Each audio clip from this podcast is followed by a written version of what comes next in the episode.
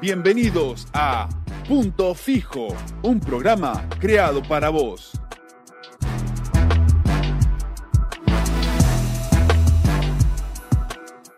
Gerson, estamos de vuelta acá en vivo en Punto Fijo.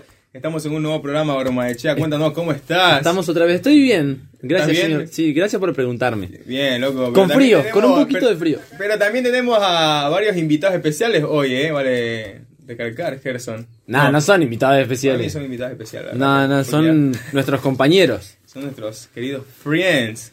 Qué lindo, Gerson. Cómo, cómo comenzamos hoy un nuevo programa. Y la gente que nos está escuchando, obviamente, obviamente, Michael, Ajá. cuéntanos cómo estás Bien, hoy. bien, bien, bien, la verdad que sí. Eh, la semana que pasaba no vine.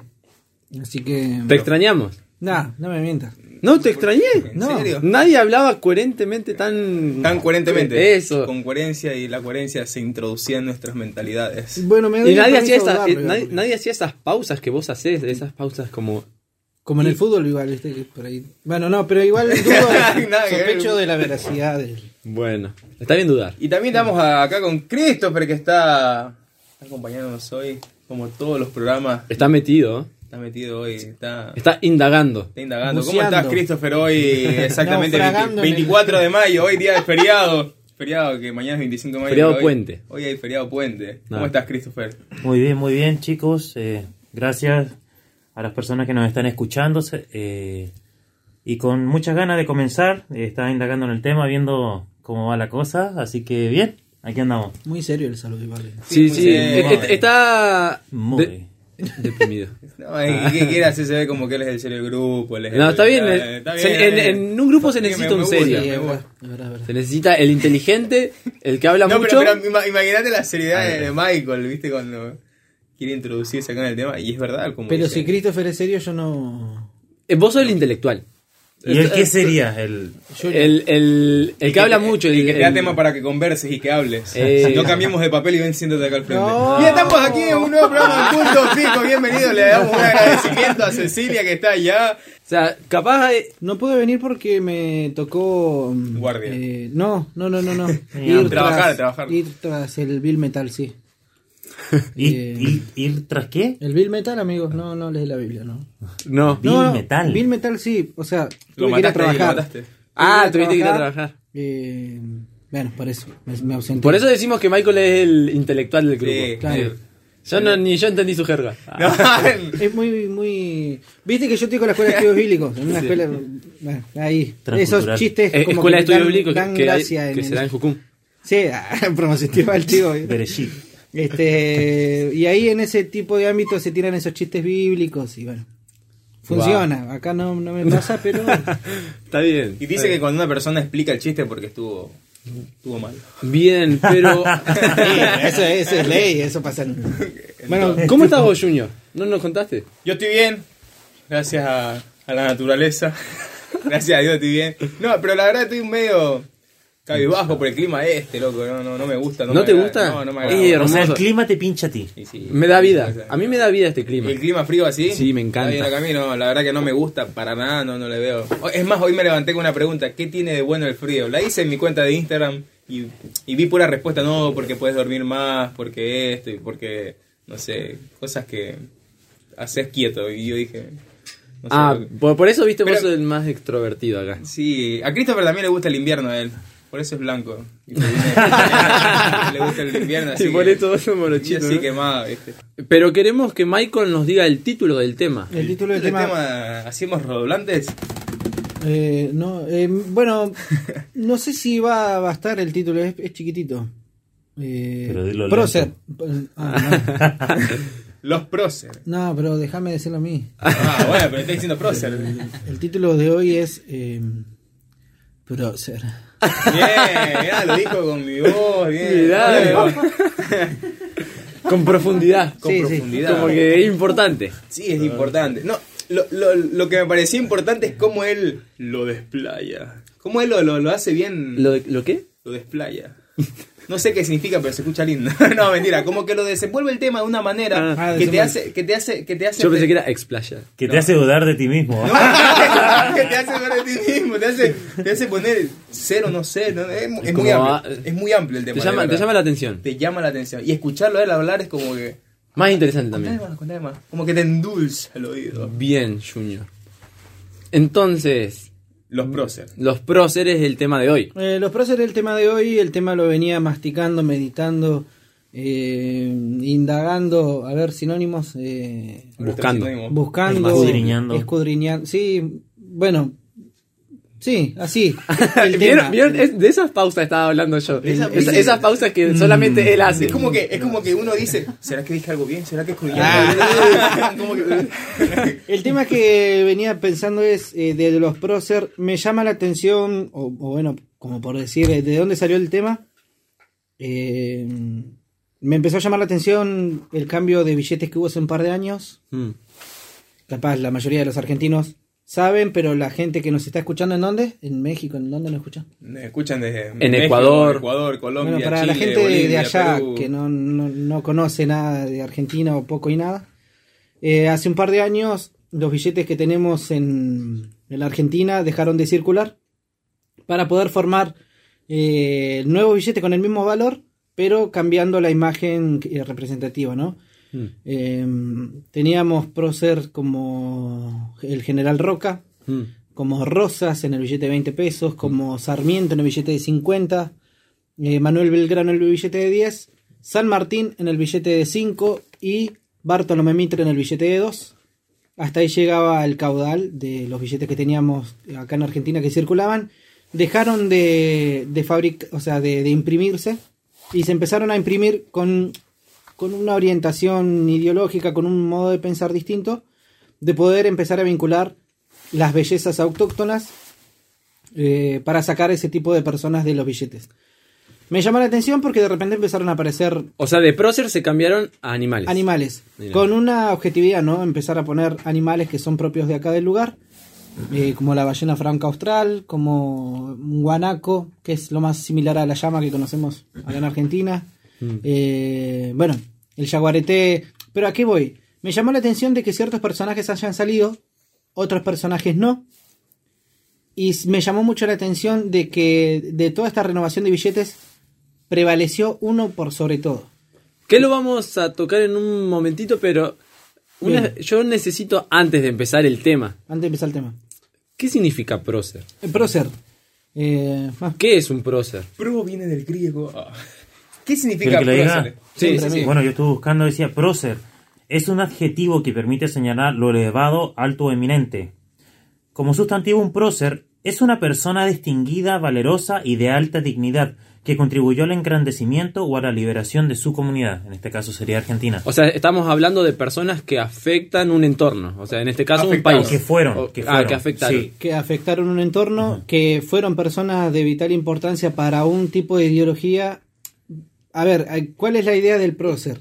El prócer es esa persona ilustre o, que rep- o representativa que en el momento, por su ideología, hizo cosas, hizo un servicio, no sé, le prestó servicios a, a, su un país, a un estado. Con su servicio logró ciertos hitos heroicos que en ese tiempo fueron muy valerosos. Trayéndolo a, acá a Latinoamérica, la mayoría de nuestros billetes, no sé qué billetes circulan, ¿los billetes tienen prócer allá en Chile? Sí, pero en Chile no sé, yo no lo conocía nunca como prócer, Ajá. sino como padres de la patria. En Bueno, en Ecuador es un también- mismo, tenemos próceres, pero son de. Estados Unidos. Ajá. bueno, son sinónimos. ¿En serio? Sí, sí, Padre Claro, de la pues, patria. somos- Ah, están ¿no? con el, claro, donde dolarizados. son una colonia. Claro, o sea, eh, Ecuador tiene el dólar. Chile, Chile, Chile hacer como una parroquia Estados Unidos. Entonces, entonces Chile también como hacer una parroquia y tener a Estados Unidos ahí. Eh, también, viste, pero, pero bueno, podemos. Michael, Pero- perdón que te interrumpí. Bueno. Sí, sí, sí. ¿Sabes algo que me llamaba la atención? Que yo te decía a vos, que los próceres dejaron de, de- de- de hacer sus ocupaciones para cosas personales, beneficios personales para otras personas. Exactamente. Y vos me dijiste, no es tan así tampoco, ¿eh? Sí. Porque también, eh, muy al fondo, era como, digámosle, una manipulación para llegar a un punto. Exactamente. eso también me llama la atención y quiero un poco profundizar también en esa parte. Bueno. Que otras personas quizás por eh, el dejarse llevar por un buen discurso o un buen resultado no se dan cuenta de lo que hay tras todo eso y lo que va a originar después en el futuro. Que hemos visto resultados ahora que, que pasa eso, o sea, una división tan grande en pensamiento. No, porque en estos tiempos era mejor esto y la otra persona no, porque en estos tiempos también es mejor esto. Y no solamente se ve en el Estado, sino que vamos a ir a profundizar también en el área de la religión, en el área de las personas que... De la economía, en la economía, entonces todas de esas la cosas. familia. Eh, es- es- está bueno porque eh, hay un punto al que queremos llegar. Exactamente, O sea, no, no, eh, no. o sea, no es un tema aleatorio que se me ocurrió. eh, a ver, ni siquiera estaba preparado este tema para una radio. Mm. Es un, no sé cómo decirlo, un- como una meditación personal. eh, que todo nació, vuelvo a lo mismo, desde que me di cuenta por qué ciertos personajes sacaron de los billetes y prevaleció un solo personaje en tal gobierno. eh, nosotros en la organización que estamos, o el, por lo menos las, la- las iglesias cristianas, o, o estable, no sé, instituciones que no son cristianas pero que trabajan con la gente Sí. se dan cuenta que se maneja un modo de pensar, una cosmovisión, una demanda, un, la gente demanda, la gente presta servicios para algunas cosas y otras para no, eh, para otras no, perdón. Eh, son capaces de gastar sus finanzas para algunas cosas y para otras no están dispuestos a gastar sus finanzas. Me llamaba mucho la atención de ciertas personas en ciertos sectores donde se junta su moneda para ir a ver, no sé, cuando se, pod- se podía, ¿no? Ir a ver un recital de los redondos Claro. atravesar todo el país para ir a ver un recital de los redondos y no poder usar esa plata para, no sé, Hacer revocar casa. su casa. Eh, ¿Me entendés? A eso voy. Eh, son prioridades, las prioridades las maneja cada uno como mejor las ve y aunque no las vea mejor, maneja sus prioridades como quiere, esa es la voluntad de cada uno y es un gran privilegio poder manejar esa voluntad.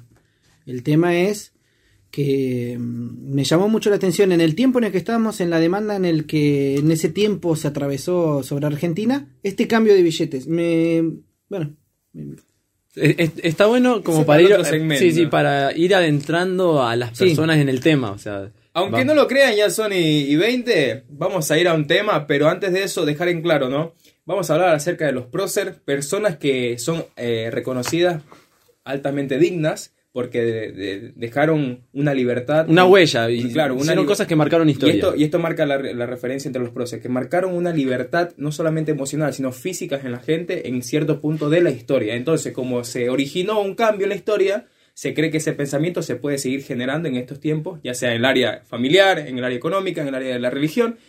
Y vamos a ver hasta qué punto es bueno y también hasta qué punto es malo. Est- Está bueno también para aclarar, o sea, no, no queremos hablar de política, no, queremos hablar de economía. En absoluto. en Son, absoluto. son puntos que capaz van de, la- de la mano con lo que queremos hablar, pero no es el centro. Más adelante vamos a decir Y cuál cualquier es, persona puede diferir, es Es. totalmente válido. cuál es. Más adelante vamos a decir cuál es el punto Y- fijo. El punto fijo, y imagínate a mí cuando me nombró el tema, yo no lo entendía, la verdad. Después cuando entré en el tema, vi el significado, y aparte de eso, cuando Michael lo, lo, lo- lo abrió Lo el tema, Desplayó. fue increíble, ¿no? Exacto, porque es verdad. Es una influencia lo que te ha generado personas que en su tiempo hicieron algo. Esa es la original. la otra- Desplayando, estábamos viendo eh, el significado de la palabra de Junior, desplayar algo. Desplayar No, no, y es explayar. ¿eh? Desplayar es que el mar retroceda. O sea, ¿Está, está eso activado o no? Está cambiando el De, tema. desplayar, eh, ponte pila con eso, que después, después, ¿dónde vamos a recuperar todas esas cosas? Michael, cuéntanos, Michael Solís, una persona que haya marcado eh, un antes y un después, ya sea en un país, una región, pero que haya marcado eso para que las personas tengan un pensamiento, una ideología. Bueno, desde el lado de Latinoamérica, los dos próceres más grandes son eh, Simón Bolívar y José San Martín. San Martín, eh, yo creo que es la figura más alta de acá de Argentina en cuanto a prócer. ¿Pero por qué? Los prócer, en lo que ahora conocemos como prócer, es porque son personas patrióticas que tenían una objetividad eh, muy descolonizadora, ¿no? Mm. Descolonizar. Eh, o sea, todas las personas que... el principio de libertad. Claro, lo- las personas que fueron tras esa idea en el tiempo del 1700, de 1800, era la descolonización de Europa sobre América o sobre Latinoamérica. Eh, así que cualquier persona que, que- que se asume a esa causa o que use sus influencias políticas, su influencia monetaria, su influencia económica, lo que sea, cualquier persona que use su influencia para trasir eh, sobre esa libertad, Mm. era considerado una persona digna de imitar. Eh, con el tiempo, ya cuando eh, cuando los países se establecieron un poquitito más y la idea era el progresismo, se usaron otras personas porque los, a ver, por, ¿cómo es el tema? Los próceres son personas con un acto de servicio tan distinguible y vos los seleccionás de acuerdo a la, a la cosmovisión que tenés en ese momento. En, o sea, a la parte más visible de ellos. no sé si la, sí, la parte más visible, pero de acuerdo a qué hicieron que aportó al país en ese momento. A ver, Mm. cuando Latinoamérica más necesitaba ser eh, independizada de, de- de las colonias españolas, cada acto que hizo Simón Bolívar, eh, San Martín, Belgrano, toda esa cantidad de gente, que son un montón de prócer que por región se dividen, eh, contribuyen y son recordadas hasta ahora. Ahora, eh, el tema es que después cuando ya Argentina se estableció y se necesitaba establecer como país, crecer como país, poder tener una economía propia de país, tener sus, leyes, sus constituciones propias, las personas que contribuyeron a esa idea son llamados prócer. Por ejemplo, no sé, Rosas, Mm. Mitre, Roca, Sarmiento. Sarmiento. Personas que se unieron Los a eso. primeros, casi los primeros presidentes de acá de Argentina, son un montón de presidentes los que estuvieron, ¿no? Pero los primeros presidentes o, o las primeras personas en, en tratar de hacer más grande el territorio argentino. Lo que sucede es que en el tiempo del revisionismo de la historia argentina, cuando la gente dice, bueno, ya somos un país, así que eh, ya estamos libres, San Martín se queda como prócer, eh, ya nos quisimos establecer como país una economía más estable, una educación estable, bueno, ya está, ya lo logramos. Años se mil- estabilizó en un país. 1940, 1950, 1960, 1970, Mm. teníamos como prócer a toda esta cantidad de gente que teníamos en los billetes. Pero ahora hay que ir tras otra tras otro objetivo, entonces se cambia la mirada de los prócer, se bueno, eh, Se empieza a indagar. se, se empieza, claro, se comienza a indagar sobre la vida personal de esos, lo que nosotros llamamos como prócer, y descubrimos lo siguiente. Espera, aquí- o sea, ya no vemos solamente la parte más visible, sino que a- su vida entera. ahora empezamos a ver todo. O sea, Su vida entera, exactamente. Eso es lo que por ahí, al ignorar ese tipo de, de, de- facetas en la vida de un prócer, hacen de que tu héroe, tu, tu persona más distinguible, tengas dos o tres cosas para, para valorarlas muy buenas, Mm. pero el resto de su vida eh, no es un ejemplo. no es un ejemplo en, Da lo- que en lo pensar, absoluto, claro. da mucho que pensar. Claro. Con el tiempo, cuando Argentina ya logró todas sus metas y por lo menos era un país con todas sus. con todas las contras de vivir en este lado de- de- del mundo y lo que sea, eh, se empieza a estudiar a profundidad sobre la vida de, de nuestros personajes patrios, de nuestras de figuras padres patrias. de la patria. Y de, de repente terminamos Nuestros encontrando que la, referentes. que la mayoría de esos referentes, la mayoría tenía un pensamiento genocida. Mm. Ahora, ¿cuál es el, el- el punto?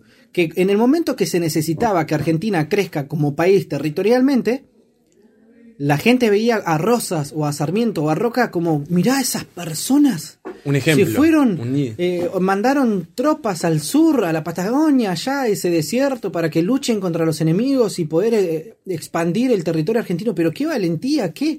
Claro, ¿cuáles son sus enemigos? Las personas autóctonas de este lugar Mm. De las la personas nativas, Mm.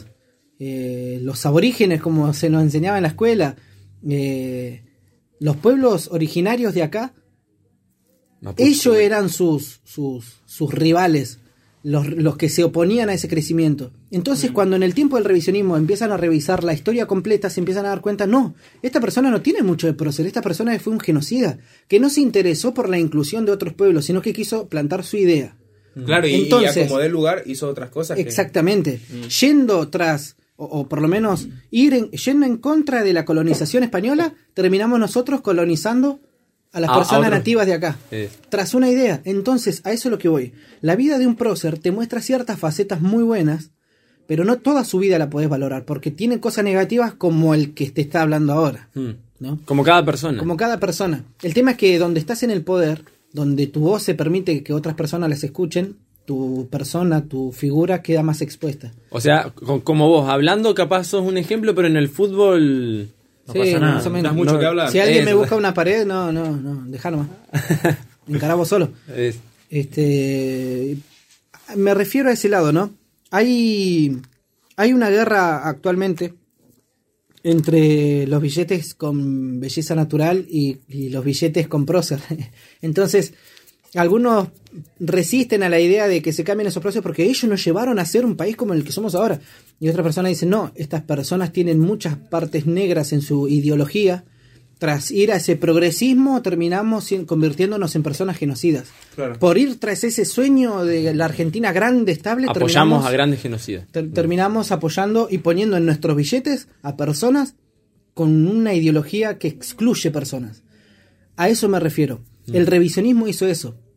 Tengo un, un, am- un amigo que me dice hace poquitos días, eh, profesor de historia, eh, y él me contaba cómo a él se... Estábamos hablando de este tema, yo le decía, mira, yo tengo esta idea, estoy yendo a una radio a compartir, voy a hablar de este tema, ayúdame. Y él me dice, hace unos 15 años empezaron a cambiar el modo edu- educacional, de cómo enseñar la historia argentina.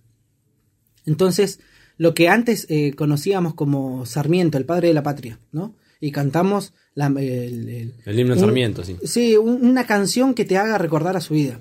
Una canción que te haga recordar a- o que detalle en estrofas una valentía de, de San Martín, de Belgrano. eh, Cabral, soldado heroico, cubriéndose de gloria. ¿Me entendés? A eso voy. Eh, cambió esa forma de ver la historia y nos empezaron a bajar otro tipo de material que nos explicaba muy a profundo esa vida y cómo ya no los podemos considerar como ejemplo. Mm. Entonces, sobre el sistema educacional, por eso digo que no es un- simplemente un cambio de billetes. Se me ocurrió la idea ahí de hablar de este tema. Pero en realidad es, ¿cuál es la idea que se trata de formar sobre la gente en este país? Y la influencia que ha tenido, me has contado que no solamente los billetes, hay tipos de fútbol. Claro, ¿no? So- eh, es muy amplio el tema. o sea, sí, en, sí, sí. En esas cosas, la influencia que ha causado en la gente, que no solamente genera un cariño, sino también una referencia, un pensamiento. Exactamente. La, hay instituciones de fútbol, hay instituciones, no sé, de, de muchas cosas, ¿no? Que se basan en algún personaje, entonces le ponen, eh, qué sé yo. Un, un ejemplo sonso. Club de ajedrez. Manuel Belgrano. ¿Me entendés? A eso Sí. voy. Eh, recordando a su vida. Y su vida tiene muchas cosas buenas. Avenidas. Avenida, todo. las avenidas, las plazas, los barrios. Eh, acá en, en la Patagonia tenemos un montón de comunas, de comunidades, de pueblitos con nombres de ciertos personajes históricos. ¿Qué es lo que sucede? Que en medio de todo este cambio de, de visión sobre nuestros padres de la patria termina prevaleciendo uno por sobre todo. El único billete que pre- prevaleció, que no, que fue, que no se alteró por una belleza natural, sino que se cambió una figura por otra, un personaje por otro, ¿no? Eh, nosotros 100. en, acá en, Argen- claro, en Argentina tenemos el billete de 20 pesos que se cambió de Juan Manuel de Rosas por la, por la imagen de un guanaco, que es un animal autóctono de acá. Mm. Eh, no pasó con eso con el de 100 pesos. Se sacó al general Roca y se puso a Eva Duarte de Perón. Eh, meternos en este tema solamente lo estoy usando como, como hincapié, no es la idea de meternos en política, pero la idea es ahora, cualquier cosa que se trate de asemejar al peronismo o a Eva Duarte está bien visto.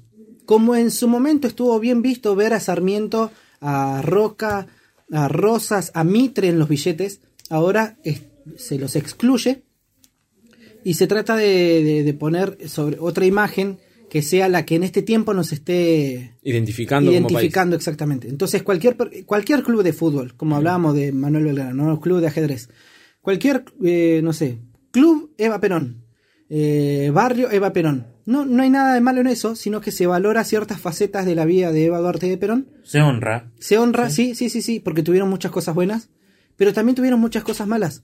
Y no es porque son malos, es que son humanos. Mm. Humanos con un poder sobre otra masa de gente, tienen sus errores como nosotros los tenemos también. Eh, entonces, entendiendo eso, me dije, ¿por qué hay personajes que se sacan y otros personajes prevalecen? ¿Cuál es la idea que se trata de mantener sobre ahora? ¿Se deja realmente pensar libremente? ¿O es solamente una influencia para nada más? O para, o que- para que se escuche una fue linda una frase. anécdota nomás, Claro. fue una anécdota. Ah, tuvimos a Mitre en, el, en, en nuestros billetes, pero se sacó. En parte porque el billete ya de dos pesos no, no nos sirve tanto en, en- en nuestro manejo diario. Pero también hay, otras hay otros intereses de sacar a ciertas personas, ¿no? Eh, y bueno, sobre eso vamos a seguir hablando más Claro, ratito, ¿no? y en, eh, para contar algo de, de parte mía, yo vengo de Ecuador, también como decían los aborígenes, ¿no? Allá, allá había mucho, la, la población de aborígenes estaba, pongamos, próceres como Atahualpa, Rumiñahui, eh, personas reconocidas que se estudia de, de parte de ellos, pero también la idea, lo que promovieron ellos para la libertad, para un- una libertad, digamos, eh, física, literalmente, porque los españoles vinieron y los, los convirtieron en esclavos, querían el oro, querían todo, en Bolivia también, se, se subestima que en Bolivia también era ese pensamiento, llevarnos el oro y las mujeres, pero eh, ellos hicieron eso, ¿no? Poner una mentalidad de libertad eh, mediante la guerra, mediante la revolución, pero hay otro problema también. Esa era la, la- la- mirada amplia que la gente tenía acerca de ellos, pero en lo personal daba mucho que pensar, ¿me entiendes? Claro. O sea, en, en el área moral, en el área de, de- de- cónyuges, eran personas que si le gustaba una, una mujer ahí, si era posible matar a su esposo para tenerla y para el beneficio propio lo hacían, eso y mucho más. Entonces, da que pensar el pensamiento, hasta qué punto, Michael, a, a qué punto entonces vos tomarías a un prócer, eh, partiendo de su vida, digamos, para que públicamente se vea correcto, se vea todo bien, pero en lo privado también hubo otra, otra visión acerca de ello, que dio que pensar. Es que no es, no es, a ver, eh, los próceres se eligen por país, por región, por religión. ¿Por religión también? Por religión también. Bueno, eso me interesa Eh, escuchar. Nuestro. A ver. El prócer, o, o la persona. Se le puede llamar prócer, sí. Pero la el, el profeta del, del Islam, el profeta primario, el, profeta más predominante es Mahoma. Él es un prócer. ¿Me entendés? Él es un padre de la, de la idea, padre de la ideología, padre de lo que comenzó un movimiento y ahora es tan grande. Eso es padre de. ¿Se entiende? O sea, se puede. eh, Prócer también Mahatma puede- Gandhi, eh, Mandela. Mandela, eh, El sí. Che Guevara también se lo considera como un prócer. Sí, el Che guevara, sí. Porque es esto. no es, padre de la religión. no es padre de la Sí. patria. Él es, eh, de- sino parte de una ideología para derrocar algo que ya estaba establecido en otra región que no era la Argentina. Mm. Eh, en el cristianismo también tenemos nuestros padres de la fe, nuestros héroes de la fe. Eh, Abraham, Isaac, Jacob, personas que sin tener una Biblia ya ellos creyeron a una voz, ¿no? Nosotros ahora leemos el antes y el después. ¿Qué pasó con tal personaje de la Biblia antes de escuchar a Dios? Y como cuando escuchó la voz de Dios, lo obedeció y cuál fue su fin. Ahora tenemos un ejemplo. En ese momento no tenían ejemplo de nada. Por eso es, es tan valorable decir él es padre de la fe, ¿no? Por muchas facetas más, por muchas interpretaciones, corrientes, lo que se mueva, es una persona que no tenía una Biblia. Abraham no tenía una Biblia para decir, ah, Dios es así, es confiable, me tiro por el cristianismo. No. Abraham escuchó la voz de Dios y teniendo tantos, tantas eh, cosas valor- eh, val- valiosas para perder, prefirió perderlas y salir de su tierra, de la tierra de su parentela, confiando en una voz. Eso es padre de la fe, eso es fe. Mm. Es creencia, Ahora nos- nosotros creemos, eh, nosotros valoramos su vida, pero también tenemos que entender que la Biblia no deja bien parado a nadie. Mm. La Biblia muestra las partes negativas de Abraham también. Su desesperación porque se cumpla esa promesa. A ver, salir de la tierra de, de- de sus padres no fue el acto más heroico, no fue el, el- el, no sé, el acto más valorable de él. El acto más valorable fue creer de que podía tener un hijo a pesar de su vejez. de su edad. Y también la situación de su esposa. Y también de la situación de su esposa, que también era estéril y también era anciana ya. Entonces, valorando eso, nos damos cuenta, o, o estudiándolo un poquitito más, nos damos cuenta de que él, como prócer de la fe, también cometió errores. Mm. Tuvo un hijo de la promesa, y no fue su único hijo. ¿Me, me hago entender? Tuvo Ah, un hijo claro. de la promesa, pero no fue el único hijo que tuvo. En su desesperación también hizo otras prácticas con una mujer que no estaba casado. Entonces, la Biblia no deja bien parado a nadie. Moisés también. Moisés tiene sus partes, sus partes oscuras, Josué tiene sus partes oscuras, los reyes que abundaron en Israel tienen sus partes oscuras, Pablo, siendo un revolucionario, también tenía problemas de carácter. Que por más que la Biblia no te diga, Pablo tenía problemas de carácter, también si vos te lo pones a estudiar a profundidad, tenía tantos problemas de carácter como yo, como Junior, como Christopher, como Gerson, como Gonzalo, y como el que está escuchando ahora. El que está escuchando ahora también tiene problemas de carácter. Y si vos hubieras estado en la Biblia, se escribiría también tus partes negras. O sea, somos humanos. No, no es ¿qué, ¿vos qué harías para elegir un prócer? Y yo haría lo mismo, ¿no? Valoraría ciertas cosas específicas, pero no ignoraría las otras. Ignorar las, las, la falta de carácter o las ambiciones que se, desmedidas o el descontrol sexual, por ejemplo. No poder hablar con libertad de los descontroles sexuales de nuestros próceres argentinos hacen de que no, ve, no nos animemos a ver las partes negras de su ideología. Y Por eso ejemplo. también quiero saberlo después Eh, también. Bueno, bueno. Michael Solís, dejaste algo que pensar en el segmento panzado. Bueno. Panzado. El segmento Junior, te estás desarrollando. Te estás desplayando mal, me parece. Mirá esto. Michael, ¿qué tienes para contarnos acerca de los próceres que has estado investigando? Y aparte que te sorprendió y también nos contaste algo que nos sorprendió a nosotros. A mí. O sea, ya venimos, venís hablando como de qué significa eh, eh, esta palabra prócer, qué es un prócer, ¿Cómo se establecen? cómo se establecen. ¿Hasta dónde ha influenciado? Está, está bueno, está, está bueno el tema. Ahora, una cosa que habías dicho era estas partes. Un poco de la historia de su otra parte, de su otra cara, digámosle. La, la otra cara, que es lo que se ha venido investigando o ha cambiado su forma de, de estudio en, en estos, en estos tiempos. O sea, Ajá. que ya no es solamente se ve lo, lo bueno que hizo por la patria, sino que ahora le investigamos un poquitito más a, a esa- a esas personas. Bueno. Bueno, la vida privada de cada prócer no se puede desligar de la ideología que llevó a cabo. ¿No? Eh, separarlos hace de que vos defiendas a alguien ciegamente por más que esa persona se esté equivocando delante tuyo. Ahora, eh, recién hablaba como un adelantamiento eh, de los de, de lo que quería hablar justito ahora. El tema es que mm, por ahí estudiando un poco la historia mm, argentina, los, los prócer, a ver, de, de los prócer es, es inevitable escribir, es inevitable no des- poder eh, desarrollar su vida, ¿se entiende?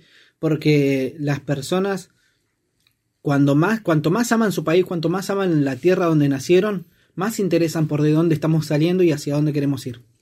Y la mayoría, o, hace poquito estuve leyendo un libro, eh, bueno, estuve leyendo varios libros en realidad, para ver hasta dónde concuerdan la mayoría de los historiadores en cuanto a, a la vida privada de los prócer que se manejaron en ese tiempo, o que vivieron contemporáneamente entre ellos. Y hubieron muchas cosas, eh, a ver, sobre ciertas personas se trató de buscar siempre que quiebren el palito, ¿no? ¿Qué significa Eh, Que siempre se estuvo al- a la expectativa de que se puede equivocar. Ah, claro. Lo que hablaba Eh, sobre Manuel Belgrano, sus enemigos, los enemigos de Manuel Belgrano, siempre trataban de, de buscar una manera de que esa persona pueda quedar expuesta con el eh, homosexualismo, ¿no? Entonces, la figura de San Martín en ese tiempo era tan grande, la figura de San Martín era tan gigante en ese tiempo, de que la mayoría de las personas querían quedar bien con él. Entonces, cualquier persona que haga o que haya hecho Ah, que vaya en contra de esa heroico, persona, o que o- haya hecho un acto heroico, eh, San Martín tenía su, eh, su su dedo arriba, no su pulgar para arriba para esa persona. Eh, porque era muy grande la figura de, de San Martín. Queriendo quedar bien con San Martín, muchas personas quisieron eh, insinuar, demostrar, corroborar de que Manuel Belgrano tenía eh, conductas homosexuales. Eh, otras personas tuvieron... Y se cree, se cree, vaya a saber si será así. Obviamente la historia eh, está fundada por comentarios, entonces es muy difícil decir, ah, leí un libro y sabes qué, decía tal cosa, entonces doy fe por... cier-". No, los comentaristas, los historiadores informan hasta donde saben, ¿no? Eh, uno tiene la capacidad de elegir cuál, con cuál versión se queda. Pero se dice de que Manuel Belgrano tuvo muchos hijos ilegítimos, con la idea de demostrar de que él no tenía conductas homosexuales, de que él de verdad era una persona, porque en ese tiempo estaba penado igual ser homosexual, y más estar in- vinculado en la política, en, la- en- en el área de la milis- de militar, hacía de que si vos te descubrían que eras homosexual, tu imagen se degradaba mucho. Imagínate para ese tiempo mostrar que el fundador o la persona que creó nuestra bandera era homose- era homosexual. Capaz ahora sería un ícono, porque la cosmovisión cambió. Ajá. Mm. A eso voy. Valorar ciertos aspectos que en ese tiempo servían y desecharlo en el tiempo actual. En ese tiempo desechar cosas que en este tiempo sirven. Entonces la, la re- se realza. Entonces, sobre Manuel Belgrano se trataba de buscar siempre que pise el palito en cuanto a su sexualidad o su orientación sexual. Y nadie sabe a ciencia cierta qué era, si era homosexual, si era heterosexual, si era bisexual, si era, o si era alguno de los 65 géneros que hay ahora. En ese tiempo, en ese tiempo, eh, también cuando se empezó a estudiar a profundidad la vida de Rosa, se dio cuenta que su pensamiento era genocida. Sarmiento, hay escritos de Sarmiento que trataba a los aborígenes o a, las- a los, a, a los pueblos originarios como estos indios estúpidos, No, Eh, no sabía, ¿no? eh, mugrosos, eh, bueno, comentarios despectivos. ¿Pero por qué? Porque él entendía que él, ellos eran los enemigos. De que el pueblo originario evitaba de que Argentina crezca. Entonces, sobre Sarmiento no se le discutió nada. Porque en el tiempo donde fue realzada su imagen, era valorable eso, porque Argentina necesitaba crecer. Entonces usamos su imagen a pesar de todo. En este tiempo, cuando ya tenemos un país más estable, bueno, estable entre comillas, ¿no? Eh, cuando ya tenemos un país un poquitito más formado, no podemos, no, eh, no podemos eh, evitar esa parte de, de- de- de- de su ideología, porque su parte privada está siempre vinculada con su ideología, no se pueden separar.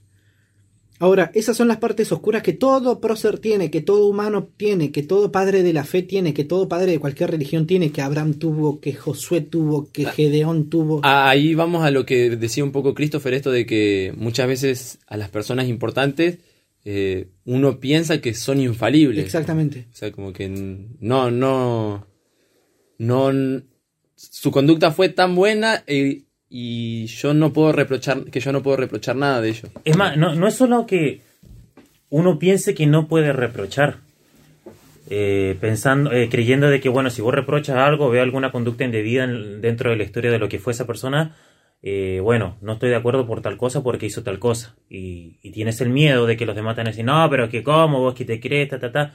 No, eh, bueno, en parte es eso, pero por otro lado la persona no cuestiona nada, o sea, no, el, la- el ser humano en sí, no todos, pero casi todos, no son de cuestionar, de analizar, ¿será tan así? ¿Fue tan así? ¿O cómo es su vida? Por ejemplo, yo hace unos años, mm, un día, no sé, ahí pensando, en Chile, eh, lo- los próceres, bueno, como padres de la, de la independencia en Chile, eh, Bernardo Higgins, Arturo Prat y otras personas, eh, a mí me lo enseñaron en la escuela como, wow, son unos héroes, o sea, Son y capos. En lo que tuvieron que hacer, excelente, buenísimo, pero nunca te hablaban de los peros. Mm. O sea, el, el- el Como que esa parte de la historia se- la parte oscura, en la como decía escuela a mí no me enseñaron lo- los contras de ellos. Hoy en día te están enseñando eso los historiadores porque ya está muy abierto todo el tema y donde está tan abierto, tabú. claro, ya, ya no es un tabú. Eh, hay mucha gente que está educándose, mucha gente que se prepara, que estudia los temas, todo. Entonces ya es como un libro abierto. Antes no, yo cuando era chico o ya en secundaria, incluso cuando te volvían a repasar la historia de Chile, eh, nada, ¿no? Este hombre hizo esto y, y te, te lo pintan así como tipo película Marvel, como que el hombre se sacrificó y saltó, Irreprochable. y justo lo vieron 10 que saltó y te inventan un show así como para, para que diga, wow, wow, nombre, wow, sí. wow, qué increíble. Pero tiene sus contras. Es- que está, está bueno eso. Igual Eh, es, que, es que el ser humano igual es tendiente. Ponte un ejemplo. Ajá. Tú ves a, ves a un prócer, listo. Ahora en estos tiempos, como decía, si Belgrano se llegara a saber que en su tiempo tuviéramos la misma conmovisión en ese tiempo, wow, fuera no, un no es confirmado, ¿no? O sea, Obviamente, pero personas- pongamos el ejemplo, se- claro. Se escribe de eso de él. ¿no? Entonces, porque cambió la cosmovisión, ya se le tiene otra perspectiva. Es más, lo que ahora se, se sabe de eso, quizás puede ser utilizado, wow, pero si Belgrano tenía este pensamiento, ahora tenemos que nosotros aún más, mira lo que hizo, todas las cuestiones. Algo que decía Christopher, que una persona no, no lo pueden ver como, como, como falible, que son infalibles, ¿no? Pero igual el ser humano es tendiente a que si una persona reconocida, ícono, hace un error, no importa las cosas, las mil buenas que hizo, te vas a enfocar en ese error. El ser humano es tendiente a eso. Pero, yendo por ese punto, quiero saber yo hasta dónde es el límite. O sea, ¿te vas a quedar con lo bueno o te vas a enfocar en lo malo? Vamos a entender. O sea, en este caso, después al último vamos a hablar de... Te preguntaba, Michael, ¿se podrá reconocer a esta persona como un prócer? Jesús en este caso. Y es como un tema también se puede reconocer como un prócer. Pero, en cambio, esta persona no tuvo factor de error, digamos. por decir- Exactamente. Por, decirlo así. Exactamente. Entonces, a eso es lo que estamos viendo. El único prócer que, que no, no tuvo, que no contradijo nada de lo que habló con sus actos. O sea, lo que vivió fue lo que habló y lo que habló fue lo que vivió. Y toda su vida fue el respaldo de muchísimas promesas que se hicieron hace un montón de años acerca de él. Y él fue el cumplimiento de lo que se le dio al pueblo de Israel, Jesús, como mandamiento. 100% Dios al mismo tiempo 100% humano. Él es la única figura infalible en este caso. El resto de las personas, todos tenemos algún destello de, de error o tenemos todo algún destello de, de- de equivocarnos porque somos personas. Todos tenemos un muerto en el armario. Siempre.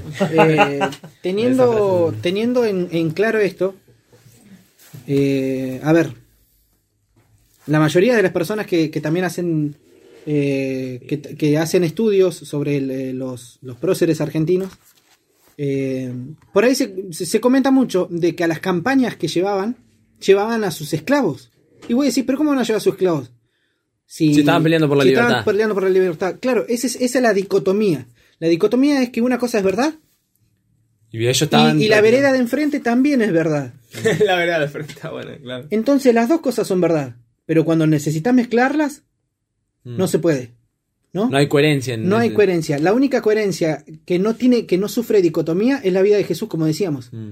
Vos decías, la gracia y la ley no se pueden mezclar, imposible, no se pueden mezclar. Pero Dejala- se mezclan, Déjala ahí, déjala ahí, déjala ahí, porque eso va a ser un. se mezclan, gracia y verdad bueno. se mezclan. Gracia y la ley se mezclan en Jesús. En el resto de las religiones no se mezcla.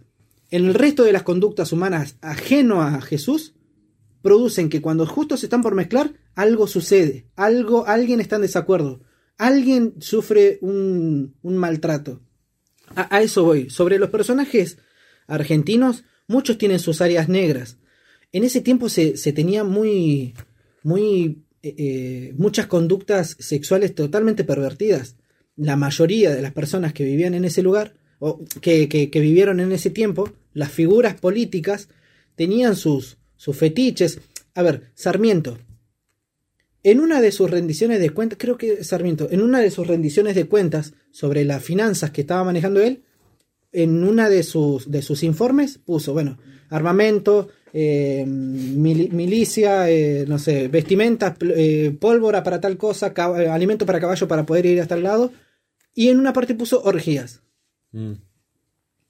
¿Bien? Son las partes negras que todo tipo de, per- de persona con cualquier tipo de poder maneja. No- Nos está dando cátedra. No, un impresionante, eh. Espera, me, me encantó cómo empezó, cómo finalizó la, la introducción. Te lo, pido, te lo pido por favor, encontrémosle algo para retruquearle, pero para hacer un debate. Argu- No, digo- argumentos. Sí, algo más. Yo, yo puedo, yo puedo desplayarme bien. Es como, uy, es como que nosotros estamos acá y mirarlo ellos dos juntos como un terror, loco. Voy a sacar una foto. Random. Si la gente lo viera. No, no hubo segmento random, chaval. No, es verdad. Pero bueno, mira. Ah, me gustó cómo empezaste a, a unir los hilos con lo que eh, queremos hablar realmente, o sea, con lo que Ajá. importa. Esto de, de, de que en Jesús solamente se, se cumple eh, como la, la perfección de la unión de algo que parece totalmente opuesto. O Ajá. sea, la ley y la gracia. Me gustó, o sea, fue bien como lo desplayaste. No, lo que, lo que me gusta es esto. Michael no quitó lo bueno que hicieron los prócer. Eso tampoco da- da a entender también lo- lo- las cosas malas que hicieron. Eh, pero Michael, también dentro de esto, ¿qué influencia ha causado esto dentro de congregaciones, dentro de la fa- familia, podríamos decir también, dentro de la economía, pero más apuntándole al lado de, digamos, de la religión en general? Sí. ¿Cómo tú has visto en- en- con ejemplos acerca de esto? Eh, o sea, sí, ahora vamos como a, a- a- al tema que vos nos habías contado de esto, más a lo cotidiano, a- no, no, no solamente en la historia, sino cómo se aplica esto a nosotros también ahora, que es algo que se ve, no, no es algo que, que queda como exento de nosotros. Bueno, eh, justito quiero hacer una diferencia de algo que justo dijo Junior. Junior dijo, ¿cómo vos ves la influencia sobre la iglesia? Puede que tenga influencia. Yo conozco personas que son más peronistas que cristianos. Mm. Yo conozco personas que son más radicales que cristianos. Hermanos de congregaciones que se terminan peleando siempre que hay una votación cerca. Uh, O sea, yo puedo entenderlo desde este, este lado de la influencia. No quería hablar de la influencia. La influencia que tienen Rosas, Eva Duarte de Perón, Kirchnerismo, peronismo, eh, no sé, los radicales, la influencia que tienen en la Eso no es, iglesia. no es lo importante. No quiero hablar de la, de la influencia, quiero hablar del, del, del patrón de conductas. Mm. De que las mismas conductas que tienen nuestros prócer muchas veces los tenemos los cristianos. Y como seguidores de esas personas, también solemos defender sus malas conductas. Espera, entonces, ¿qué ser- ¿cómo sería un prócer en una iglesia? O sea, ¿cómo definirías o cómo lo, lo meterías? ¿Qué- qué- qué- ¿Quién sería un prócer en una iglesia? O, eh, Bueno, a ver. eh, y un prócer sería, qué sé yo, como las iglesias eh, chicas, las iglesias que recién arrancan, las iglesias pioneras, Pionera. ¿no? Eh, un matrimonio que se establece en una ciudad y empieza a predicar del evangelio y empieza a predicar en el barrio y recibe familias en su casa. Y en- porque no, no es que hay un, viene una iglesia a alguna ciudad y planta tremenda iglesia de cuatro manzanas, no, siempre se arrancan con casas. Eh, logran que de lo varias- pequeño se va... de se lo va- pequeño se va a lo grande. Entonces logran que varias familias se conviertan, esas, esas familias lo acompañan en todo el periodo pionero. Entonces compran un terreno a, a- a fuerza de qué? De ofrendas, de vender empanadas, de esfuerzo. de esfuerzo, de, de todos juntos estar ahí vendiendo locro el 25 de mayo. Eh, bueno, tenemos ahora mañana. Eh, quería, justo se coincidió que la fecha patria de mañana, poder hablar de los prócer en este tiempo actual. Eh, Entonces, eh, las, las iglesias que, el la familia pastoral y cuatro o cinco familias que, que recién están arran- arrancando con una obra acá cristiana, venden empanadas todo un año y compran un terreno. Una victoria en la fe Mm. bárbara. Y de repente, cuando ya compraron el terreno, hay más familias. Y no solamente familias, sino que hay varios jóvenes en la, en la, en la casa de, de este- de esta familia pastoral. Mm. Y de repente empiezan otra venta, ven- empiezan a vender pollos y empiezan a hacer rifas y empiezan a vender empanadas de nuevo y logran comprar los ladrillos y logran comprar eh, el techo. y de repente y aparecen ciertas personas con un poder adquisitivo. Me voy a, voy a hablar ahora de lo financiero, pero podemos ponerlo en cualquier lado, ¿no? No es solamente atacar el área financiera. De repente un hermano dice, no, yo le voy a regalar el techo. Mm. O yo compro las butacas. Hermano, acá tiene pastor, acá yo voy a dar tanta para que puedan comprar todo el sonido de la iglesia. Y se logra. Y se termina comprando. Y se termina poniendo el techo. Y, y- y al final logran poner todas las aberturas, eso que parecía recontra inalcanzable. De repente hubo un hermano buenísimo, que ahí él nos apoyó. Y, y Que es el que estuvo desde el principio. él- él- o el que estuvo desde el principio o el que apareció hace poquito, pero se convirtió hace dos tres días y Ya. y Dios le habló de, no sé, de, de ofrendar el techo y lo terminó ofrendando. Bárbaro. Estamos yendo tras esa visión y ya podemos tener nuestro primer templi- templo de 10 por 5. Entonces es un gran logro tener nuestro tiempo- templo de 10 metros por 5. Es, es un logro en la fe bárbaro. Así que bueno, ya vamos a arrancar con nuestras reuniones, vamos a empezar a tener nuestras primeras reuniones con jóvenes, excelente. Sucede que sobre esas personas que nosotros decimos son nuestros prócer, los que eh, ayudaron a fundar la iglesia, los que ayudaron a, Los que están desde el principio, los que están del principio, los que siempre estuvieron. los que siempre estuvieron y los que aparecieron en un momento específico no están del principio, pero se Aportaron. sumaron a la visión Mm. y aportaron no solamente con plata, sino que aportaron con tiempo, Mm. aportaron con pertenencias. De repente un invirtieron hombre demasiado. invirtieron demasiado. De repente un hombre no tenía plata, pero tenía su autito y lo ofrendó a la iglesia para que puedan entregar las empanadas. ¡Qué bendición! Y capaz con el tiempo, eh, sobre esas ciertas personas, terminamos descubriendo sus áreas negras. O, ah, eh, o sea, a estas personas vos las destacarías, en, como veníamos hablando, como un prócer porque aportaron demasiado a la construcción de... en este De caso, algo, de un ministerio, de, de- de lo que sea. Entonces, como serían alguien importante, alguien Sí, sí, destacable, alguien que marca la diferencia o... No más importante que el resto de los hermanos que no aportaron algo financiero, Mm. pero sí destacable. Es. Nada más, eh, a eso me refiero. Y sobre esas personas terminamos encontrando áreas negras, tal vez, le, le llamo áreas negras como por decir pecados, como por decir dificultades en el carácter, cosas que no quieren tratar. Y no ani- nos animamos a hacer ese revisionismo que se hizo en la historia argentina Mm. para estudiar a profundidad a nuestros prócer. No nos animamos a hacer ese revisionismo sobre nuestros mismos miembros de la iglesia. te- ¿Tenés un ejemplo? Sí. Ah, sí, ¿Me, sí, me podés contar como para más o menos... Un montón. Eh, Con nombre y apellido. no, no, no, no. No, nombre y apellido no, pero Jamás, no. Detalles jugosos. Cosas que has vivido de cerca o que te ha tocado Sí, ver. Me, me ha tocado, mirá, ver. No sé. eh, conozco una iglesia más al sur. De, de- estamos en Puerto Madryn, más al sur. Conozco una iglesia. eh, que. A ver. Eh, es una iglesia de más o menos unos 400, 500 miembros. Bastante. Sí, bastantes. Y que. Bueno, justo en esa iglesia tengo varios amigos eh, que conozco de, las, de las escuelas que por ahí hacemos acá. Muchos de ellos me han comentado y me dijeron: ¿Sabes qué me pasó una vez? Sucedió que mm, terminamos el grupo de jóvenes y de repente eh, era sábado y decimos: Bueno, con los jóvenes, ¿qué, qué les parece si vamos a tomar un helado? ¡Eh, vamos los adolescentes! Entonces todos los adolescentes escribiendo, mandando el mensaje a sus papás, papá, ¿puedo ir a tomar un helado con el grupo de jóvenes? Y sí, hijo, anda, qué sé yo, listo. Se van al centro. Están yendo en el centro, compran un helado, están compartiendo un tiempito juntos y de repente eh, empiezan a caminar por la playa y ven un callejón, algo, un auto estacionado. Y es el auto de uno de los hermanos que ofrendó todas las butacas para una iglesia. Mm. Y ven también que está con el- está, él está dentro del auto y está hablando con una Mujer. con una mujer que trabaja de noche y ella está afuera hablando de- con la ventanilla del lado del conductor y está hablando con él y ellos dicen "¿Eh, será el auto no será el auto pasa que la patente es tal y bueno eh, este chico me dice nosotros teníamos a uno de, de- de sus hijas con nosotros Mm. que en ese tiempo ella tenía 12 años. Y, y de repente mi esposa me dice, este muchacho se avivó de que este hombre eh, estaba yendo por los servicios de una mujer que trabaja de noche.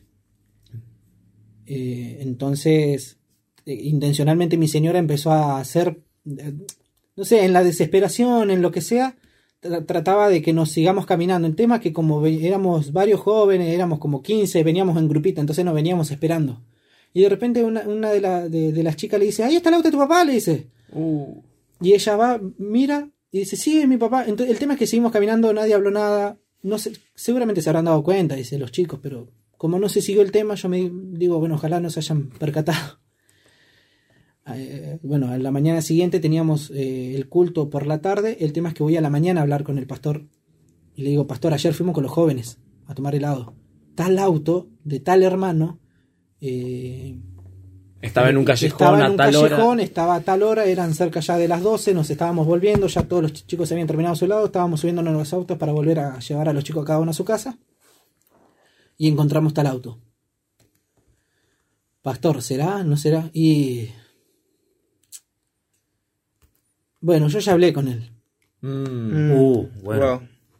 pero eh, él, él- él está liderando tal cosa, él está haciendo esto, está... Sí, bueno. Y ahí hay que orar mucho. Mm. Pasa que estamos en gran deuda con él. Él ofrendó las butacas. Ofrendó 400 butacas. Qué delicado. Ahora, ¿cómo hacemos para no para, para evitar ese revisionismo? Porque hay personas que no tratan de, eh, qué sé yo, por más que vos le estés mostrando, mirá, tu prócer, tu, tu figura máxima se está equivocando. Mm. Hacé el revisionismo, revisa el resto de su vida, no solamente revise lo que a vos te interesa. La parte buena, no La solamente parte la buena, cara linda. Lo que te conviene creer. No, no, no, mira todo el plano de su vida. No digo que descartes o que ya lo tengas como malo, pero valorá el resto de su vida. No veas como que él toda su vida fue un ejemplo. Eh, no veas como que eh, nunca luchó con nada. Y, y sobre ciertas eh, congregaciones cuesta mucho ver a- o a los, a los que ayudaron a pionerar o a los que pusieron un gran aporte económico o a los que estuvieron del principio y punto. A, los que, a esas personas que no tienen plata, esas personas que no tienen plata como para ofrendar un techo, pero el hermano, cuando ofrendaron todo, él hizo el techo solo. Y vos decís, ¡fa! ¿Cómo hacemos con este hermano? Porque nos bendijo. Y gloria a Dios porque nos bendijo. Pero lo tengo que confrontar con tal cosa. Porque la persona está siendo inmoral. Mm. Porque la persona está... Entonces, por eso digo, no, no quiero hablar tanto de la influencia que los personajes tuvieron sobre la, la iglesia. Quiero hablar de las conductas que se repiten. Porque las conductas son las que se repiten. ¿Y por qué? ¿Porque somos malos? ¿Porque los próceres son malos? ¿Porque Belgrano era malo? ¿O porque el hermano del auto con, hablando con la mujer que trabaja de noche era malo? Y, y- y somos humanos. Mm. En el único que, que se cumple todo como hablábamos recién era en Jesús. En el resto de nosotros necesitamos un esfuerzo de- dado desde el Espíritu Santo para llegar a tal cosa. Mm. Ejemplos como estos tengo pff, montonazo. Y, y ejemplos de amigos. Eh, hijos. eh, o sea, O sea, eh, vos- yo soy amigo de hijos de, de- de personas con las que yo vi eso. Mm. Yo tengo amigos que se equivocaron de una manera grave dentro de la iglesia y que dentro de su grupo de amigos lo defendieron.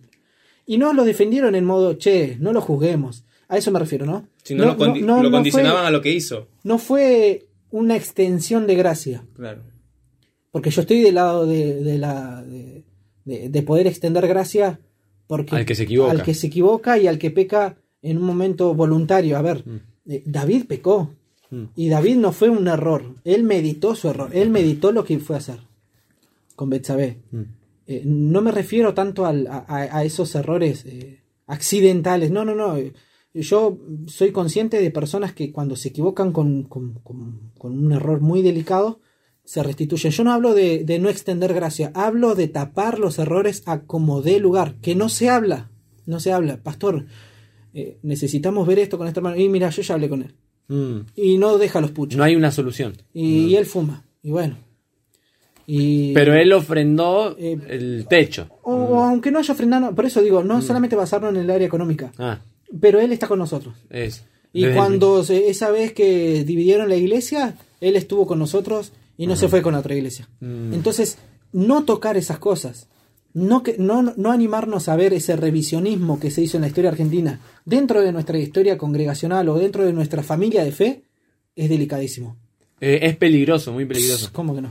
Eh, Sí. está- bueno porque estás apuntando al, al punto de decir, eh, bueno, no, yo, co- como decías, no me puedo quedar con todo lo bueno de una persona. Está bien, hay cosas buenas, eh, pero... Y si las reconoces, y no tenés problema en reconocerlo. Eso, pero también en esto, esto no, no, no va. Y, y ahí es donde entra el problema muchas veces, donde decidimos callarnos como cristianos cuando vemos el error o, o lo malo, el, el área oscura, y por lo que hizo, por lo, por lo que está haciendo, no se confronta, se, se calla la verdad. O sea, Ajá. Entonces está, está bueno. Todo viene esto desde una ideología, desde un principio. Michael Solís. Para contar ejemplo, como decía Michael, tenemos un montón.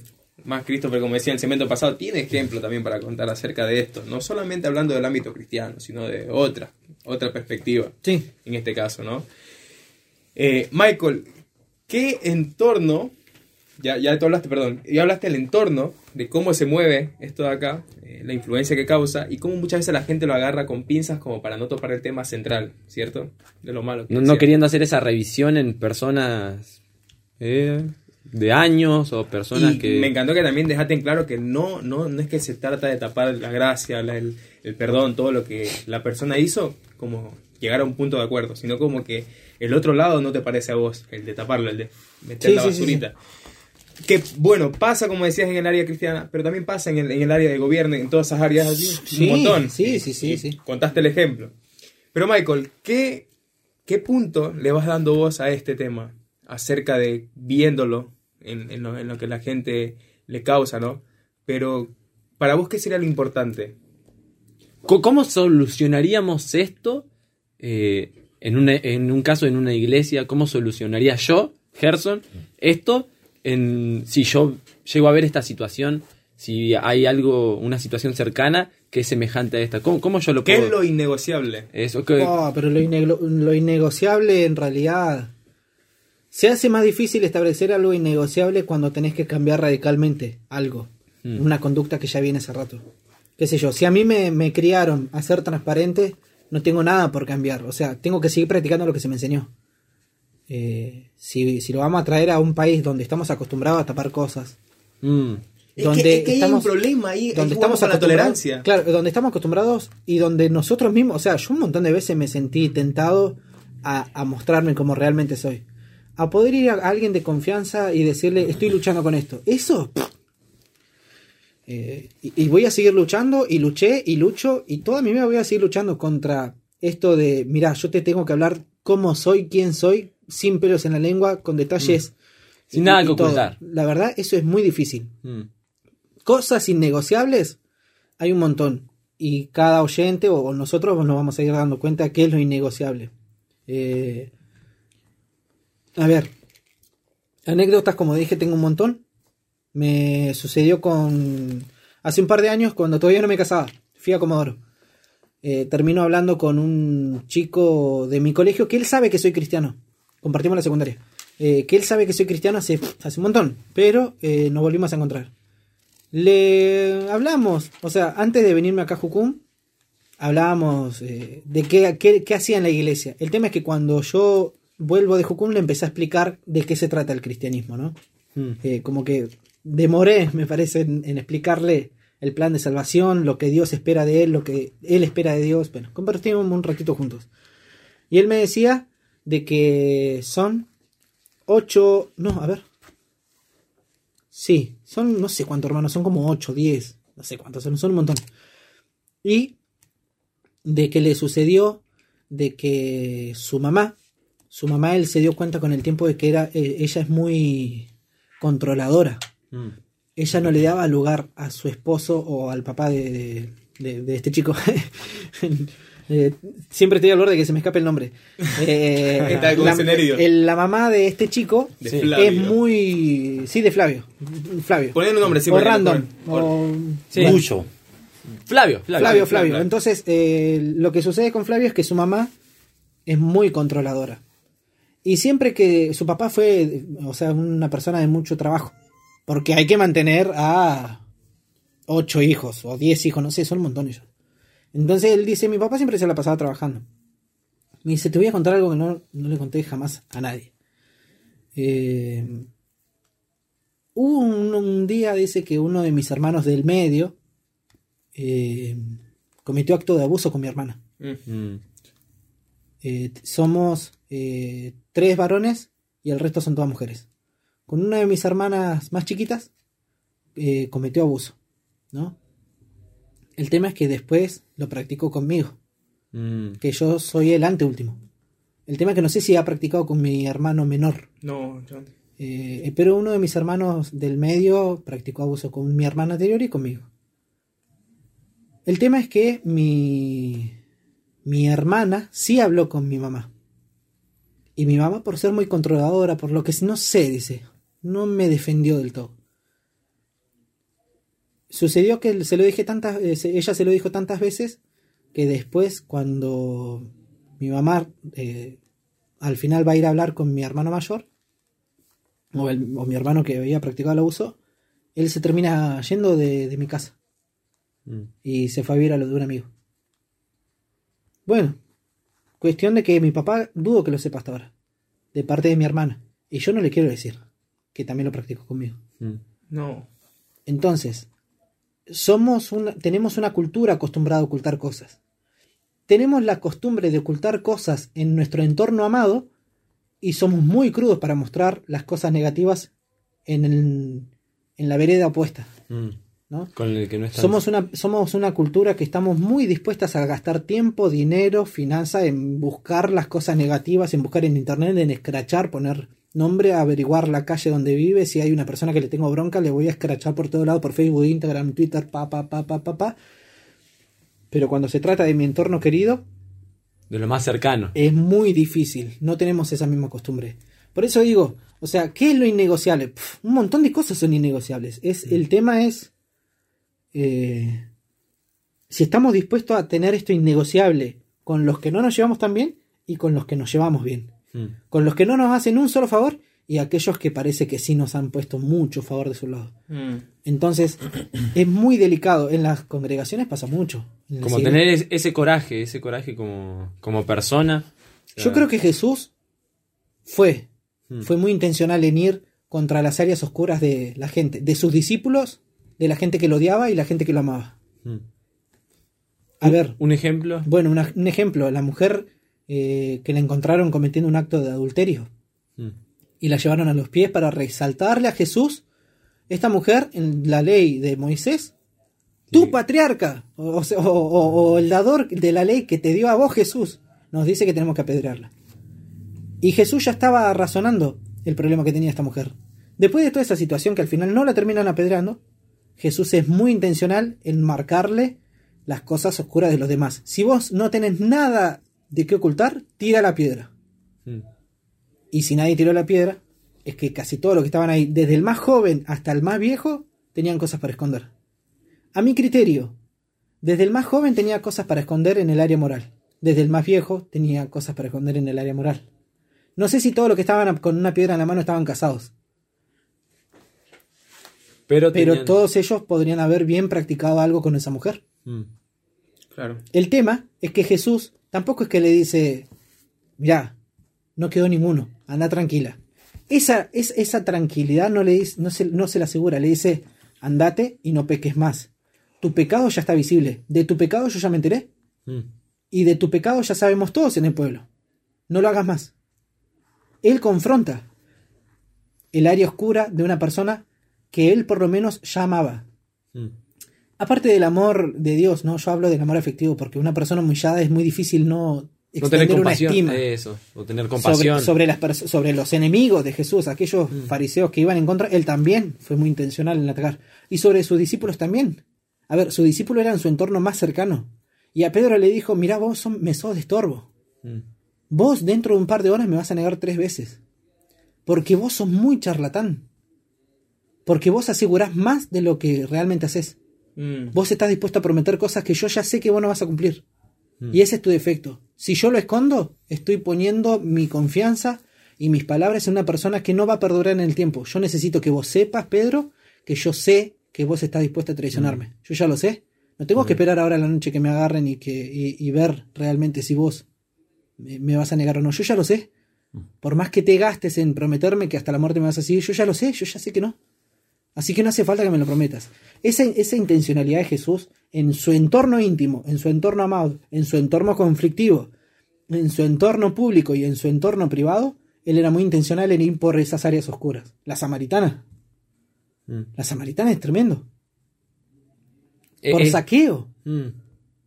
Eh, O sea, yo, por ejemplo, a la pregunta que te había hecho, veo una respuesta en, en una palabra como el exponer. El exponer no solamente lo mío, sino también tener la valentía de, de exponer lo que uno está viendo en otros. O sea, de lo que yo estoy viendo, en un ejemplo. Yo te quiero, Michael, vos sos re bueno, sos muy servicial, eh, estás trabajando, estás hace años en la misión, un ejemplo. Pero me doy cuenta de esto. O sea, eh, y te lo digo. O sea, para mí creo que también es muy bueno. Esto de algo que aún a mí me cuesta mucho. es tenía, en esto concuerdo con vos. Parece que a las personas más cercanas o a las que más apreciás, eh, uno, a uno se le hace más difícil eh, exponer lo que está viendo en esa persona o decir, mirá, yo sé que, que vos sos así. Esto está, está mal. Eh, Esto no, no está ayudándote o no, no está ayudando a nadie. Yo, yo por lo menos es algo que destaco. Yo estaba, bueno, escuchando lo que dicen, eh, claro, pues ya estamos inclinados a, cuando se tapan personas por diferentes cosas, porque está conmigo, porque me ayuda, porque en algún tiempo donó tal cosa, bueno, entonces eh, vamos a quedarnos callados, vamos a estar orando, todo eso. Eh, creo que esto de evitar decir ni siquiera le llamaría el error de la persona, el pecado de la persona, porque tengo el favor de esa persona, porque me apoya por todo eso que ha hecho. Eh, bueno, sabemos que está mal. Creo que es complicado para muchas personas eh, mandar al frente a esa gente por miedo a que se vaya, o se, se me va los diezmos, se me va la familia, voy a quedar con menos gente, me ayudó todo el tiempo, ok. Todo lo bueno que han tenido, excelente, genial. Pero eh, al irnos a la viste que Ma- Michael, tú dijiste esto de mm, extender gracia. Y a veces eh, eh, la palabra extender gracia se tergiversa. Y lo usamos en todos los lados e intentamos aplicarlo en todos los lados. Como la otra palabra, el no, no juzgar. Mm. El no decir la verdad. Porque dice, no, bueno, no hay que jugar porque, porque tú también vas a ser juzgado. ta, ta, ta. Eh, toda una mala interpretación de lo que sí tenemos que hacer. Algunos ven mal visto cuando tú vas a corregir a tu hermano. O incluso están dentro de un grupo, todo bien, o pasa una situación dentro de un grupo eh, y es necesario hacerlo en el acto. Porque es algo fuerte, es algo que se tiene que hablar dentro del grupo porque sucede. Y hay alguien que no es capaz, o la persona que está a cargo, eh, no es capaz de hacerlo. ¿Por qué? Porque se van a ofender, porque se van a sentir mal, porque él se puede ir por un montón de cosas. eh, esa persona también está pecando. Mm. Porque está yendo en contra de los, de los principios que se supone que tiene que defender esa persona. O sea, yo amo a Dios, yo quiero hacer esto, yo todo esto, todo esto otro. Pero estoy sumándome a guardar silencio. O sea, me hago cómplice de lo que está haciendo esa persona por miedo a. Y eso está muy mal. Por ejemplo, eh, bueno, en donde estamos a mí me encanta, eh, en ese sentido donde estamos, porque si pasa algo, se manda al frente. Mm. Yo estoy totalmente de acuerdo. No respaldo- con bronca. Eh, no, no con bronca. Bueno, a veces puede ser con bronca porque ya te la hizo 10 veces y vos ya tú vas, pero Al choque. al choque. Pero Eh, no es la actitud que predomina. No, no, no es la actitud. Si pasa algo, tú lo vas a hablar. Bueno, ¿sabes qué? ¿Te acuerdas que vos ese día pasó tal cosa? Esto, sí, sí, sí. Eh, vos estuviste mal por ta, ta, ta, ta, ta. La respuesta de la otra persona no debería ser ofenderse. Mm. Bueno, estoy hablando dentro de, de nosotros como cristianos. No debería ser ofenderse, aunque entiendo que la conducta pecaminosa te ofende porque me dijeron esto, porque esto otro, que qué se cree. Pero no debería ser ofenderse, debería ser, ucha, ¿sabes qué? Tienes razón. El reconocimiento. Es verdad. Reconocer. Es verdad. Bueno, listo. Se acabó la conversación fácil y no lo vuelve a hacer. Pero lo que suele suceder es que la otra persona se ofende. Eh, se ofende, se tira al rechazo, que este que se cree, que acá que yo tengo tantos años, que acá que esto, lo otro. O sea, toda una manipulación. Y suele suceder que la parte que ve la situación errónea no es capaz de hablar porque son cobardes. Mm. Y hablo de ser cobarde porque no, no tienen las agallas para afrontar la situación, que saben que está mal, que saben que es un pecado, que saben que es una conducta que se tiene que decir, pero no lo hacen. Y ahora, y me voy al ejemplo en el Antiguo Testamento, ¿qué hacían los profetas? Los profetas, los profetas no era solamente alguien que iba y anunciaba un futuro. El tema de los hacían eso, pero no era el tema. El profeta era de mandar al frente a la situación que estaban teniendo en ese entonces. Y si no cambiaban su conducta, iba a pasar tal situación. ¿Qué- ¿Cuál era la cualidad de todos los profetas? Es que tenían la, la capacidad y las agallas de mandar al frente al pueblo en ese entonces que era Israel. Hoy en día nosotros hemos perdido eso. Es más, a mí en lo personal, yo no soy esto de, no, es que si yo digo voy a perder la amistad de esto, me va a-". no, a mí- es como que mi conciencia me, eh, me ataca tanto en el sentido de que yo sé que si yo me quedo callado por un error que vi o por algo malo donde es digno de ir a hablar y yo guardo silencio, no puedo, no puedo, no puedo, no puedo. Y también estoy consciente de que si yo hablo la citación me puede ir mal a mí Mm. Me- puedo perder cierto privilegio, puede pasar esto, esto otro, pero es tan fuerte lo que la veracidad de lo que tengo en mi conciencia que tengo que hacerlo, Mm. a pesar de que me vaya mal. Pero por dentro voy a estar tranquilo porque hice lo correcto. Y eso se perdió empezando de las personas que están a cargo de la iglesia. Hablando del tema de, Sí, sí, de sí, iglesia. Llévalo esto, aplícalo en cualquier lugar, en la política, Mm. en el fútbol, en todo, o sea, los privilegios que tiene la gente porque son influyentes, porque la gente lo sigue, porque ayudan esto, diferentes cosas. La gente ha perdido la capacidad, la agalla, eh, la hombría incluso hablaría, la hombría de poder decir. Los padres con los hijos no son capaces de decirle a los hijos las cosas. Esperan que los padres, eh, que los hijos sean educados en la escuela donde no son educados. En la escuela son formados para que tengan, sean personas inteligentes, puedan desarro- eh, desarrollar su vida. Pero los papás están fallando en la casa. O sea, esto lo aplicamos en cualquier cosa. Mm. Estamos carentes los hombres de hombría. Es Y la hay- mujer que también lo tiene claro, que hacer. Es que ha habido muchas cosas, como decía, ¿no? que se han negociado, aparte de esto. Eh, no, como veo todo lo que están hablando es eh, apunta a una cosa, el, fa- eh, el miedo de la persona de perder el favor de la gente. El favor. Eh, todo le está apuntando al, al favor, al favor, al favor, de dónde uno tiene puesta la mirada. No, si yo hablo de esto, pierdo esta, esta cierta credibilidad. Ahora, como decía Michael, O aún puedo ir en contra de un número de personas que ve bien a esa persona. O Exacto. sea, voy en contra de la corriente en, un- en alguna Claro. situación. Exacto, y, y es algo fuerte, es algo fuerte, o sea, es algo que hay que poner en práctica. Es, es un tema delicado. A ver, eh, lo que hablábamos de todos los, los defectos de corrupción. A ver, hace unos años acá en Argentina hubo un programa que se llamaba, capaz ustedes lo conocieron, Algo habrán hecho. Mm. Sí, sí. Eh, un escritor famoso acá argentino, una persona que estudia mucho de, de historia argentina, hizo un programa eh, que, que trabajaba con, con otro conductor y trataban de ver la historia argentina en profundidad, ¿no? Muchos de nuestros... eh, ahí me empecé a interesar más por, por la historia nuestra argentina, leyendo, a ver, hay un montón de escritores, de, escritores. Eh, y en nuestra historia se ha movido mucho de, de voy a tal guerra porque voy a terminar ganando más plata. Esto me conviene más económicamente. Esto me conviene para zafar de tal apuro. Eh, tenemos hasta prócer acá en Argentina que se metieron en medio de una guerra con el deseo de morirse y, y- y de desahogar su bronca porque le fue mal matrimonialmente y, ¿En y en medio de sí Wow. y en medio de esa de esa lucha eufórica se metieron en medio del pueblo enemigo como para que los maten y, y, y- Terminaron y- ganando. y terminamos ganando y la gente lo tomó como un acto heroico de valentía y vos decís, no, no fue un acto heroico de valentía, el loco se quería suicidar porque le estaba yendo mal, solamente desahogó su bronca. Y así arrancó su historia política. ¿Me entendés? O sea, tenemos muchas partes oscuras que nadie se anima a hablar. Yo no, no me baso tanto en el, en el favor. El, el hecho de hablar este tipo de cosas, eh, no me baso mucho en el favor, sino en la costumbre que tenemos de no hablar, por diferentes cosas. Ahora sí entra el favor, otras cosas entran porque te da miedo, capaz no, no ganas nada hablándolo y tampoco ganas nada callándolo, pero en sí te da miedo. Eh, y otras personas se casan con la actitud de una persona. Uh, es- Me refiero a casarse de decir doy todo. Eh, esta frase de casarse con una situación, con un político, lo que sea, sale de un tiempo donde eh, por más que toda la comunidad, por más que un grupo de amigos veía el defecto de una, de una esposa, eh, qué sé yo, Gerson, tu señora es re conflictiva, es re chismosa. Mm. Y vos, Gerson, como marido, la defendías a como dé lugar. No la podemos defender. O sea, vos no la podés defender. ¿Por qué? La y porque soy el marido. Y le pasaba lo mismo con la, con la mujer. Tu marido es un sinvergüenza, es un vago, un atorrante que vive con vos porque vos trabajás y él no trabaja. Pero él es bueno. ¿Y por, ¿y por qué lo defendés?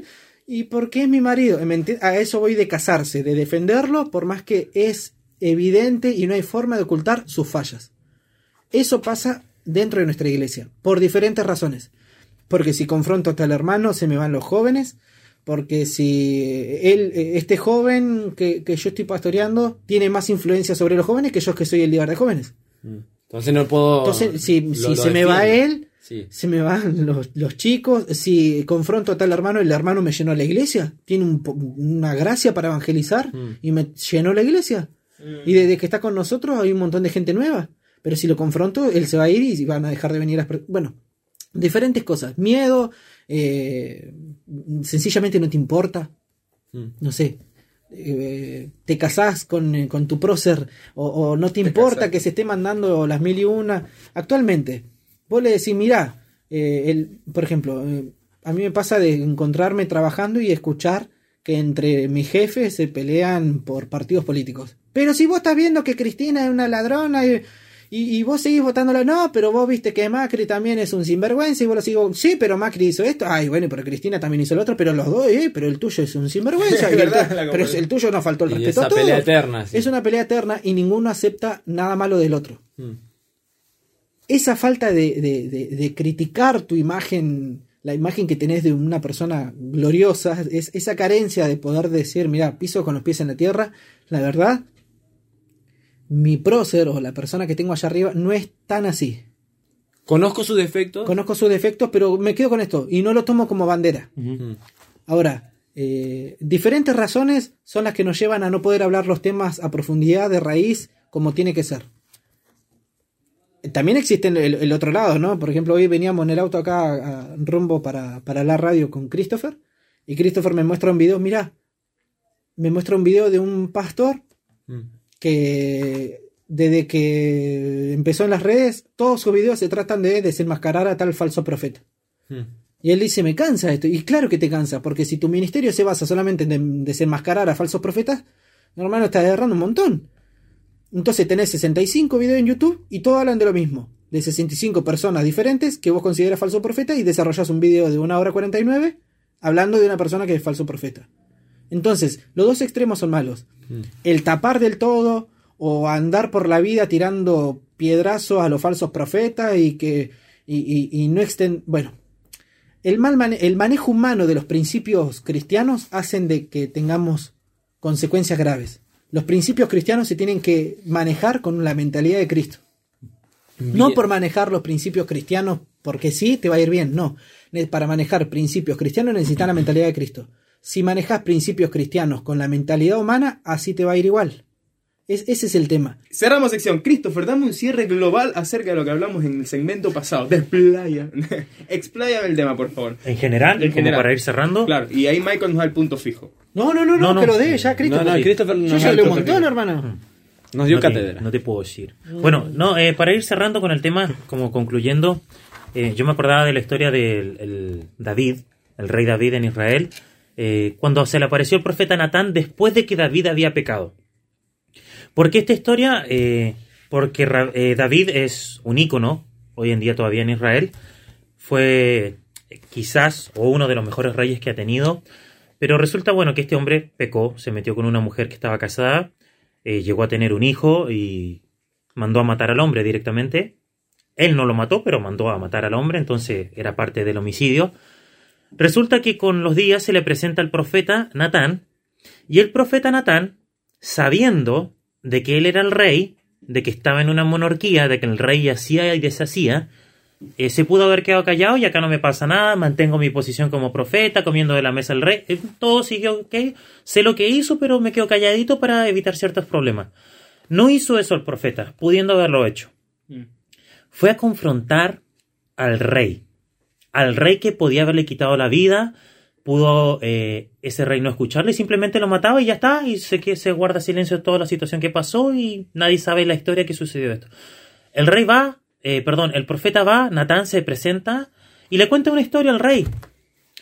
El rey se molesta cuando oye la historia de injusticia que hubo de por medio. Y el profeta le dice, ese eres tú el que hiciste eso. Cuando se, eh, cuando se termina, en cuento corto, el rey, el rey David, no, no hace, ay, eh, pucha, sí, cometí un error. O vos tienes, o no, vos Natán tienes que quedarte callado porque yo soy el rey, yo mando aquí, todo esto. No, no, no, no. Él dice, he pecado contra Jehová. Reconoce su pecado. Yo estoy seguro que Natán estaba asustado. Como cualquier persona cuando vamos a confrontar a una situación, vamos a confrontar a alguien, esto, lo otro, pudiendo quedarnos callados. ¿A qué voy? De que el profeta quiso decir la verdad.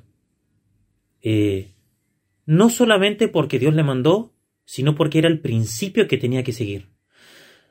Cerrando con esto de que si nosotros no sumamos en decir la verdad cuando hay que decirla y queremos callar y ser cómplices de eso, del error, no ni siquiera error, de la mentira, del engaño, de, de todo lo malo que puede ser, eh, si nosotros callamos nunca vamos a poder ser de suma para cambiar una sociedad. Si nosotros callamos dentro de una congregación, porque nos congregamos nosotros, eh, somos cómplices de eso. Ni siquiera estamos honrando al Dios que decimos que amamos. Y esto tú lo puedes llevar a tu trabajo, puedes llevarlo donde tú quieras, incluso en tu casa, con tu familia, con tus padres, eh, donde tú vayas. Si tú eres parte de sumarte a guardar silencio, tú no estás siguiendo los principios que se supone que tú dices que amas. Pero si tú te sumas a decir la verdad a pesar de, de que te puede ir mal, estás haciendo lo correcto delante de los ojos de Dios. Para los hombres quizás te va a ir muy mal, pero delante de Dios te está siendo probado. Entonces concluimos con eso de que, eh, comenzando con los próceres y concluyendo en esto, eh, de que si queremos ser ejemplo y queremos cambiar la sociedad y sumar para aportar a la sociedad, tenemos que empezar diciendo la verdad.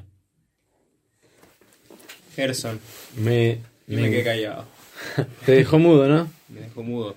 Fue como un discurso. Bien, unas palabras bien. Bien, est- está bueno concluir el tema porque empezamos hablando de los próceres, capaz al principio fue bastante historia argentina, o sea, pero lo, lo importante era esto, el, el destacar de que las, las personas que pueden o son llegan a ser importantes, llegan a ser altamente de, de dignidad, claro. eso, llegan a ser relevantes, capaz para otras personas, eh, aún por, por más importante que, que sean, o, o por más relevantes, o por más conocidas, o por más influyentes que sean, eh, es bueno no tapar esas áreas oscuras que todos como personas tenemos. Eh, eso es algo que, que me gustó mucho y, vi cómo se fue asociando, todo me, me gustó, hasta ver también el, el ejemplo de Jesús. Claro, como, sea- como todas las cosas, como todas las cosas dieron un entorno a un, se le podría decir así, un prócer, a una persona, a una persona que realmente es, es Un ícono. infalible, Es, es infalible, claro, y que realmente nosotros buscamos, buscamos eh, hacer lo que él dijo que era bueno, lo que nos hace bien a nosotros como personas, y vamos perfeccionándonos en esto.